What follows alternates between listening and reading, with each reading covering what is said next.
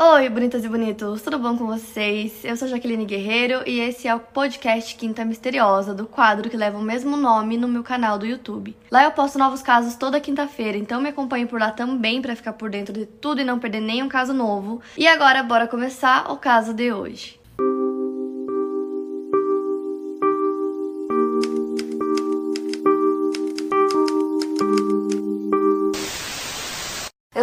Parker nasceu em 24 de setembro de 1996 na pequena cidade de La Crescenta, Califórnia, que fica ao norte de Los Angeles. Filha de Susan Park, a Elaine é uma mulher asiática com descendência coreana, tem cabelos e olhos castanhos, cerca de 1,52 de altura e pesa cerca de 56 quilos. A Elaine tinha algumas tatuagens pelo corpo. No ombro esquerdo ela tinha uma rosa vermelha e no mesmo braço uma mariposa e uma caveira. Já no braço direito ela tinha uma adaga e algumas flores. Ela também tinha piercing no nariz e na orelha. Gostava muito de usar maquiagem. Se formou na Crescenta Valley High School e, segundo uma amiga da família, a Elaine tinha um grande amor pela arte.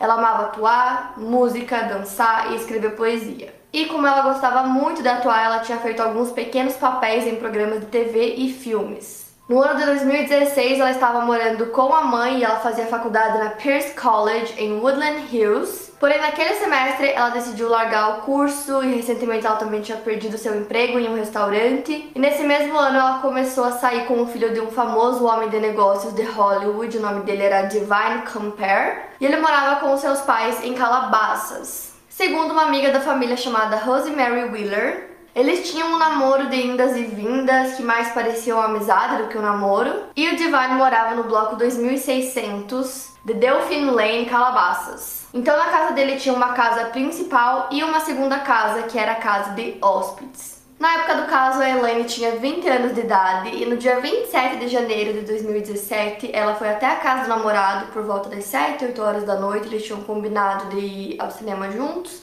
e a sessão que eles iam assistir era às 10h30 no Calabasas Common. Então eles foram de Uber pro cinema. Eles voltam para casa dele por volta da 1h30 da manhã, já do dia 28, e aí eles chegam em casa e vão dormir. Depois, segundo o Divine, por volta das 4 da manhã, a Elaine acorda tendo um ataque de pânico e ela tava tremendo muito. Segundo ele, nesse ataque ela demonstrou querer ir para casa. Ela dizia que queria ir embora, ele tentou convencer ela a ficar, mas não adiantou. Então, cerca de duas horas depois, por volta de 6 horas da manhã, a Elaine é vista pelas câmeras de segurança entrando no seu carro e deixando a casa do namorado. Nas imagens dá pra ver a placa do carro dela, então realmente era o carro dela. E aí, já nas câmeras de segurança do condomínio, dá pra ver ela saindo pelos portões cerca de 69 minutos depois de deixado a casa do namorado. Então, isso seria uma janela de quase uma hora e 10 minutos entre a casa dele e os portões. O que não fazia sentido nenhum que ela demorasse todo esse tempo para sair do condomínio e aí levantaram a possibilidade de que o horário de verão não tinha sido ajustado nas câmeras de segurança e que na verdade o tempo que ela demorou para sair do condomínio foi 9 minutos, o que faria muito mais sentido. Então ela sai do condomínio e ela disse que queria ir pra casa, mas ela não foi pra casa dela. A mãe dela começa a se preocupar porque a Helene sempre contava tudo o que ela ia fazer, onde ela estaria. E a mãe dela sempre deu muita liberdade pra ela, né? Ela tinha 20 anos de idade, então dormir na casa do namorado, por exemplo, não era um problema, era uma coisa super tranquila. Mas como ela não tinha ido pra casa, a mãe dela começou a ligar no celular dela algumas vezes, às vezes chamava duas, três vezes, ninguém atendia, e às vezes caía direto na caixa de mensagens, o que não era comum, ela sempre respondia, atendia o telefone super rápido. E aí a mãe dela decide dar uma olhada nas redes sociais, porque a Helena era extremamente ativa, no Twitter, Snapchat, Instagram, principalmente no Twitter, ela postava bastante. Então ela foi nas redes sociais e viu que já faziam horas que ela não postava nada, isso também era bem comum. Então a Susan, mãe da Elaine, decidiu ligar para a polícia para dizer que a filha dela tinha desaparecido, não atendia o celular. E a resposta deles foi a de que era para ela esperar mais algumas horas, até alguns dias, porque a Elaine era uma mulher adulta, tinha 20 anos. E às vezes, segundo eles, ela simplesmente não quis atender o telefone, não quis falar nada, mas que logo estaria bem e estaria em casa, então eles pediram para ela esperar. Então, para vocês terem uma noção, a mãe dela ligou para a polícia, eles mandaram ela esperar, e ela ligou no mesmo dia que a Elaine desapareceu, que foi no dia 28, a última vez que ela foi vista foi saindo do condomínio, como eu disse para vocês, na manhã do dia 28. Eles só foram preencher o relatório oficial de pessoa desaparecida no dia 31. Então, só três dias depois que o departamento de polícia de Glendale começou a investigação. Então, uma das primeiras coisas que eles fizeram foi contatar o Uber que tinha levado o casal para o cinema. E aí eles perguntaram como que estava a relação dos dois, se eles estavam brigando, se eles estavam bem. E aí o motorista disse que eles pareciam super bem, estavam rindo, estavam felizes. E aí, no dia 2 de fevereiro, o carro da Elaine, que era um Honda Civic 2015, foi encontrado graças ao rastreador do celular dela. Ele estava na Pacific Coast Highway, ao sul de Canyon Road em Malibu. As portas do veículo estavam destrancadas, a chave ainda estava na ignição, a bateria estava descarregada. Os pertences de Elaine estavam todos dentro do carro, intocados. Dentre eles havia dinheiro, notebook, o celular, mochila, carteira de motorista e alguns outros pertences mas ela não estava lá. Não está claro quando o carro foi deixado lá ou quem pode ter estacionado o carro lá. A área em que o carro foi encontrado é um tanto deserta, não tem nenhum comércio próximo que possa ajudar a identificar um horário ou dia em que o carro apareceu lá. E a descoberta do carro motivou uma busca minuciosa na área pela polícia de Glendale, e uma equipe de resgate do condado de Los Angeles também fizeram buscas nas proximidades de Coral Canyon e na costa. Eles também levaram quatro cães de caça e mergulhadores vasculharam as águas perto da praia. Nada de significativo foi encontrado. Então a polícia levou o carro para fazer alguns testes para ver se eles descobriam alguma coisa e eles não descobriram absolutamente nada. É, nada que indicasse, por exemplo, que houve alguma luta, que alguém, alguma pessoa diferente entrou no carro, tipo, não tinha nada. Enquanto isso, a Susan, mãe da Elaine, imprimiu muitos panfletos e aí ela foi distribuindo para vários locais próximos de onde encontraram o carro. Então, para os moradores, é, as poucas lojas que tinham lá, qualquer pessoa assim que passasse por ali, ela dava um panfleto perguntando da filha dela, se eles tinham visto ela. E aí o detetive Robert William disse que a forma como o carro foi encontrado, né, com a porta destrancada, naquele local, que era um pouco estranho também, com todos os pertences dela dentro, era muito esquisito. Só que ao mesmo tempo ele não conseguia determinar nada em relação a isso, porque não tinham evidências, provas, suspeitos, não tinha nada de concreto. Também tinha uma possibilidade da Elaine ter decidido ir embora por um tempo e aí nisso alguma coisa inesperada aconteceu. Isso porque a vida em casa tinha sido difícil nos últimos anos, desde que seus pais se divorciaram. A mãe dela reconheceu isso e disse que a Elaine sofria de crises de depressão. E nesse ponto a mãe dela já estava desesperada para encontrar a filha e admitiu que ela se questionava, se perguntava se ela poderia ter evitado o que quer que tivesse acontecido com a Elaine. Tanto que ela deu uma entrevista para a TV dizendo que ela reconhecia que as duas não tinham um melhor relacionamento de mãe e filha, mas que ela queria muito que a filha dela voltasse para casa, tanto que em determinado momento ela começou a falar como se tivesse falando diretamente pra Elaine, então ela disse pra filha dela voltar pra casa, se ela estivesse assistindo aquilo, que elas poderiam melhorar a relação delas, que ia ficar tudo bem. E por conta disso foi levantada uma hipótese durante a investigação de que talvez a Elaine tivesse tirado a própria vida por conta desses problemas que ela enfrentava em casa. Então eles acreditavam que essa poderia ser uma possibilidade porque o local em que encontraram o carro era na direção oposta da casa dela e ela disse que iria para casa. Então eles achavam que talvez ela tivesse se jogado no mar ou talvez tivesse feito outra coisa. E aí eles conversaram com amigos e familiares sobre essa hipótese, mas todo mundo negou, disse que apesar dela ter problemas, assim como muitas outras pessoas têm, é, ela com certeza não faria isso, que ela tinha muito amor pela vida e que eles tinham certeza que não tinha sido isso.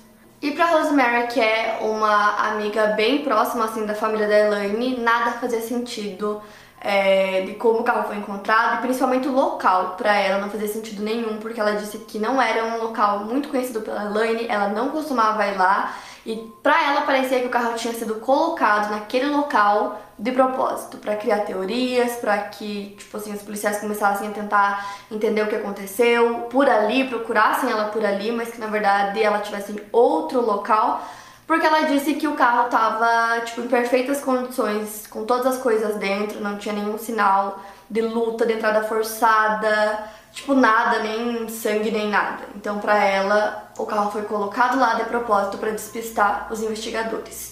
No dia que ela desapareceu, ela estava usando um moletom branco e uma calça de moletom cinza e um colar com a letra E que ela nunca tirava, tipo, era o colar favorito dela e ela sempre, sempre tava com esse colar, tanto que a mãe dela é, dizia assim nas entrevistas para as pessoas ficarem atentas caso encontrassem um colar com a letra E, que poderia ser da Elaine, talvez se tivesse em algum lugar assim perdido, aquilo ajudasse muito na investigação. E logo no início o caso foi para as redes sociais, as pessoas falavam muito sobre, né, o caso, tentavam ajudar, e aí muito se falou sobre esse namorado da Elaine, que a mãe dela mal conhecia, não sabia, tipo, quase nada sobre ele, então muitas pessoas na internet começaram a achar que talvez sim, que ele tivesse alguma coisa a ver com o caso, mas os investigadores falaram que não, que ele cooperou muito, ajudou muito desde o início e que pelas câmeras dá pra ver que ela saiu da casa dele sozinha e que ele permaneceu dentro da casa. A polícia realizou buscas exaustivas por vários dias, usaram cães, como eu disse, helicópteros, drones,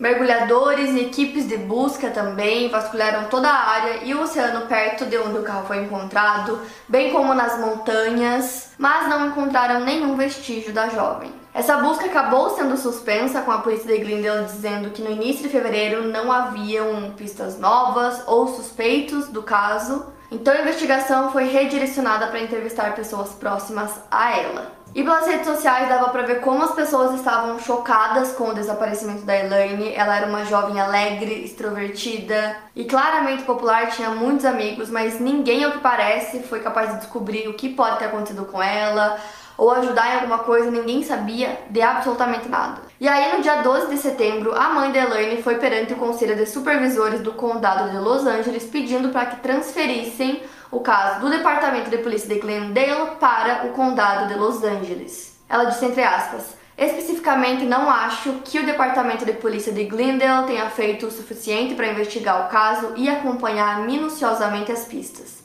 Estou apelando e implorando por sua ajuda. O detetive William disse que não sabia desse pedido e acrescentou que a mãe estava procurando por uma investigação criminal. Então ele disse entre aspas: "Não podemos iniciar uma investigação criminal até que haja evidências de que um crime estava envolvido." Acrescentou também que seu departamento tem trabalhado em estreita colaboração com o departamento do xerife. Então, no fim das contas, a Susan disse que não era legalmente possível transferir o caso. E nessa altura a Susan já estava extremamente desesperada para encontrar a Elaine porque os dias iam passando e nada acontecia. Então, em algumas entrevistas, ela disse que ninguém imagina ver a foto do próprio filho na TV como desaparecido e que a dor que ela sentia era uma coisa que ela não desejava para ninguém. Ela disse também que às vezes é difícil acreditar que tudo isso realmente esteja acontecendo e que às vezes ela simplesmente sentava e ficava encarando a parede por horas, se sentindo impotente. Por outro lado, ela agradece muito a comunidade que ajudou ela desde o início, né, que foi dado o desaparecimento da Elaine, eles ajudaram ela nas buscas, nas redes sociais, então ela agradece muito.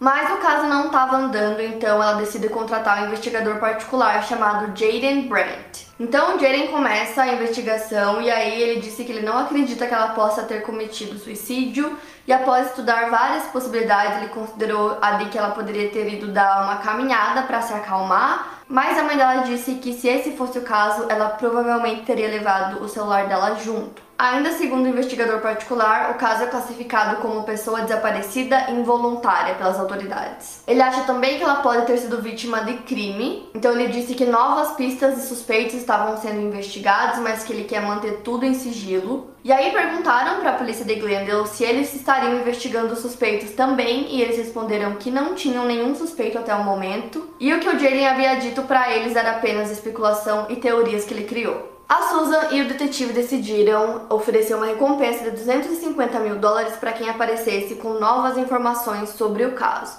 Nisso, eles decidiram colocar uma data limite dessa recompensa, porque eles achavam que assim isso ia chamar a atenção das pessoas e quem soubesse qualquer informação iria vir e contar para eles.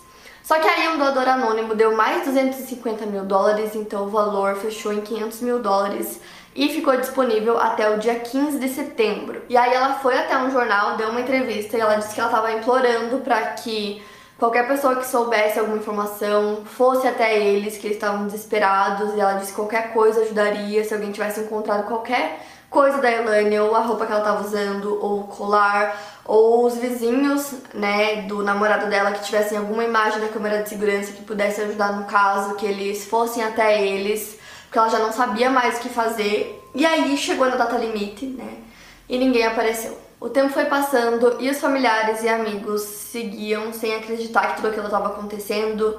É, várias amigas dela disseram que ela era extremamente inteligente e que não fazia sentido ela desaparecer assim. Então eles decidiram criar uma página no Facebook para falar sobre o caso e tem várias fotos, eles sempre postam lá, então eu vou deixar o link para vocês aqui na descrição da página.